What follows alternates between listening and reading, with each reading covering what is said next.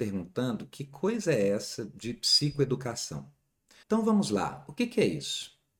A psicoeducação é definida como um tipo de intervenção psicoterápica baseada em evidências científicas e voltada para pacientes com doenças mentais e seus familiares. São intervenções que visam ensinar os pacientes e suas famílias sobre a natureza de uma doença, o seu tratamento, as estratégias de enfrentamento e manejo, além das habilidades necessárias para evitar recaídas. A Cochrane Library, que é a mais importante organização de avaliação de evidências científicas para tratamentos médicos no mundo, define a psicoeducação como a educação de uma pessoa com transtorno psiquiátrico em áreas disciplinares que atendem aos objetivos de tratamento e reabilitação. Essa definição é importante porque ela coloca a psicoeducação não apenas no âmbito da informação ou do conhecimento, mas sim como um tipo de intervenção psicoterápica que tem efeitos clínicos reais no tratamento de vários transtornos psiquiátricos. Eu disse há pouco que a Cochrane era a mais importante organização de avaliação das evidências científicas para tratamentos médicos no mundo. E sabe por quê? Porque essa é uma organização independente que faz revisões sistemáticas e meta-análises sobre diversos tipos de tratamento em saúde. Revisões sistemáticas e meta-análises são metodologias de avaliação da eficácia de tratamentos nas quais os pesquisadores selecionam todos os artigos científicos publicados sobre um determinado assunto e os submetem a uma avaliação estatística rigorosíssima para chegar a um veredito final se aquele tratamento funciona ou não. As análises da Cochrane sobre a psicoeducação para esquizofrenia, por exemplo, descobriram que as intervenções psicoeducacionais reduziram significativamente as taxas de recaída e reinternação dos pacientes, aumentaram as taxas de adesão ao tratamento, permitiram menos dias de internação, resultaram em maior satisfação dos pacientes com os seus tratamentos e melhoraram a sua qualidade de vida. As evidências científicas é, da efetividade da psicoeducação no tratamento da esquizofrenia já está tão consolidada que o próprio guideline da Associação Psiquiátrica Americana para o Tratamento da Esquizofrenia recomenda que a psicoeducação faça parte do tratamento padrão dos pacientes com esquizofrenia e os seus familiares.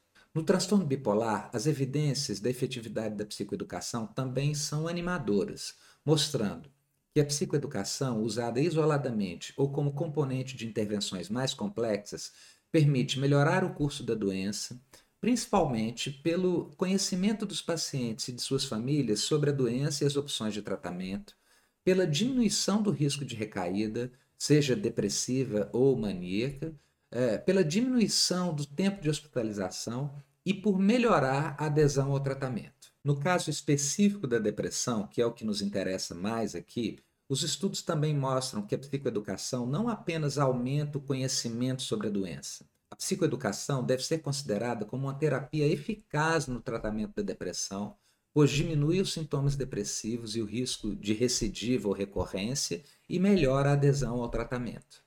Uma revisão sistemática dos artigos sobre eficácia da psicoeducação no tratamento da depressão sugere que ela é eficaz para melhorar o curso clínico, a adesão ao tratamento e o funcionamento psicossocial de pacientes com depressão. Na realidade, boa parte dos guidelines internacionais para o tratamento da depressão recomendam uh, as intervenções de psicoeducação e de psicoterapia breve como etapa inicial do protocolo de tratamento. Esses guidelines não recomendam a medicação antidepressiva como tratamento inicial uh, de pacientes com depressão e sintomas leves.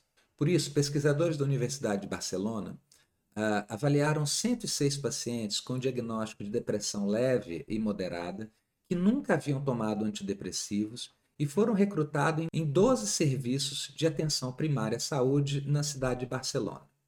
Eles dividiram esses pacientes em dois grupos. O primeiro grupo recebeu como tratamento apenas um programa de psicoeducação para depressão. O segundo é, seguiu o tratamento habitual que é fornecido para os pacientes que recorrem a esses centros de saúde. Os resultados mostraram que mais pacientes do grupo que recebeu a psicoeducação tiveram remissão dos seus sintomas depressivos em comparação com o grupo controle. Além disso, a intervenção psicoeducacional mostrou-se eficaz tanto no curto prazo quanto no longo prazo, pois a melhora sintomática perdurou nos nove meses eh, subsequentes. Mas além de ter efeitos terapêuticos sobre os pacientes com a depressão, a psicoeducação também funciona para os seus familiares. No caso da esquizofrenia e do transtorno bipolar, a psicoeducação para familiares já está muito bem estabelecida. No caso da depressão, tem aparecido cada vez mais estudos mostrando resultados positivos. As pesquisas revelam que a depressão afeta seriamente o funcionamento familiar, com consequências importantes para os seus membros. Por outro lado, é conhecida a influência da família no curso da depressão, é, incluindo o aumento do risco de recaída. Os estudos conduzidos nessa área indicam que a psicoeducação familiar associada ao tratamento tradicional pode efetivamente reduzir o risco de recaída em pacientes com depressão maior, proporcionando aos familiares melhores estratégias para apoiar as pessoas com depressão e ajudar no manejo do seu tratamento, facilitando assim a resposta terapêutica. Além disso, a psicoeducação mostrou ser benéfica não apenas para o paciente, mas também para os próprios familiares envolvidos. Existe a percepção cada vez maior na medicina de que a participação ativa de pacientes e familiares no tratamento é essencial para que se consiga obter os resultados terapêuticos esperados. Os achados de uma das pesquisas mais importantes já realizadas no mundo sobre o tratamento da depressão, o STAR-D, eh, mostraram dados que estarreceram a comunidade médica. Ao invés de ser um estudo feito em laboratórios de pesquisa, com ambientes totalmente controlados e que não reflete as características de um tratamento na vida real, o STAR-D foi um estudo multicêntrico realizado em vários serviços de saúde nos Estados Unidos que refletiu o mais proximamente possível as condições reais de tratamento da depressão. Essa pesquisa mostrou que, na vida real, cerca de 10% dos pacientes deprimidos que iniciam um tratamento com antidepressivo sequer chegam a começar a tomar a medicação prescrita pelo médico. Além disso, 33% dos pacientes não retornam para a consulta de acompanhamento após a primeira avaliação.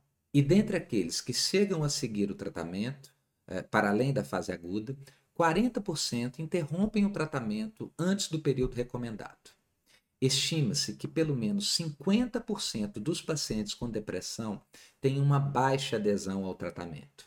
Pesquisadores da Duke University, nos Estados Unidos, usaram dados disponíveis na literatura para fazer estimativas numéricas sobre o impacto que as falhas em diferentes etapas eh, do tratamento da depressão eh, produziam na saúde pública.